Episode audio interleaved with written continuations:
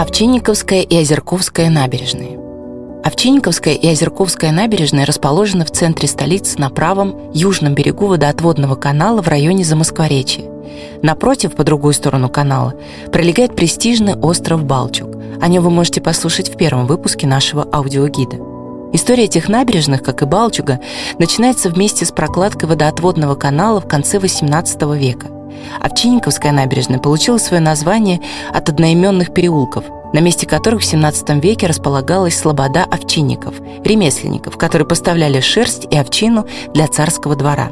А там, где сейчас проходит Озерковская набережная, раньше было множество водоемов, или, как их тогда называли, озерков, образовавшихся на территории старого русла Москвы-реки. Близость к центру определила специфику набережных. В постсоветское время здесь разрослись многочисленные офисы, а пешеходов потеснили машины. Желающих прогуляться вдоль воды находилось немного. Тротуары были такими узкими, что по ним едва ли было удобно идти парой, а уж о деревьях, отдающих приятную тень, или скамейках для отдыха и вовсе можно было забыть. Сегодня же Овчинниковскую и Озерковскую набережные не узнать. В 2019 году здесь появился единый и комфортный пешеходный маршрут. Мы приглашаем вас на приятную прогулку по этим двум набережным за Москворечье. Начать ее можно от станции Новокузнецкая, пройдя по Пятницкой улице по направлению к центру. Если же вы сначала решили прогуляться по острову Балчук, то удобнее всего попасть в начальную точку маршрута, перейдя Чугунный мост и повернув с него налево. Начнем нашу прогулку с Овчинниковской набережной. По широкому тротуару сможет пройти целая компания. И если раньше здесь не было ни одной скамейки, то сегодня мест для отдыха по всему маршруту много и на любой вкус. Тут и табуреты, и кресла, и высокие барные стулья у самого парапета.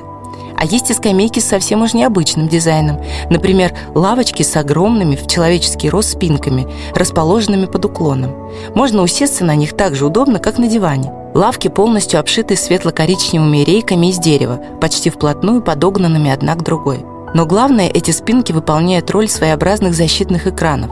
Все дело в том, что совсем убрать автомобильную дорогу при благоустройстве набережных было нельзя. Машины все еще продолжают здесь ездить, хоть для них и оставили всего одну полосу вместо прежних двух. Так вот, присаживаясь на такую скамейку, развернутую спиной к проезжей части, вы словно и сами отворачиваетесь от шума и суеты. Еще одной границей между пешеходами и автомобилями на набережных служат высаженные деревья и газоны.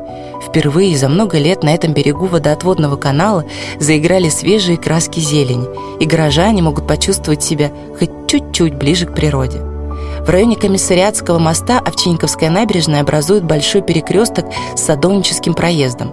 Будьте осторожны, впереди трамвайные пути. А перейти дорогу можно по пешеходному переходу. Он регулируется светофором.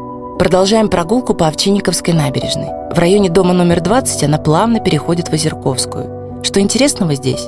Слева у дома, номер 12, есть яркая площадка для баскетбола. Ее окружает специальное ограждение, выкрашенное в красный оттенок. Пройдем еще дальше по набережной. Там установлены турники с гимнастическими комплексами и уличные тренажеры. Отсюда остается около 300 метров до конца нашего маршрута, прерывающегося малым Краснохолмским мостом. С вами была актриса театра и кино Ольга Ломоносова. Аудиопрогулка записана «Оно. Мой район» при поддержке программы мэра Москвы «Мой район».